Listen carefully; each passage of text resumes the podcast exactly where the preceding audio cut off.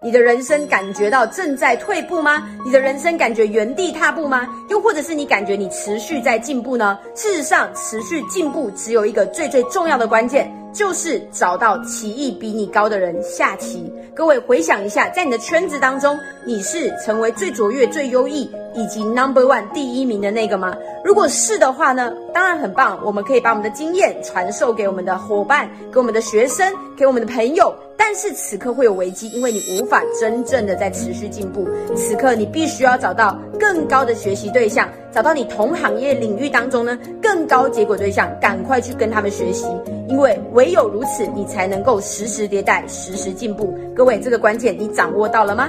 每天关注佳琪，一分钟让你世界大不同。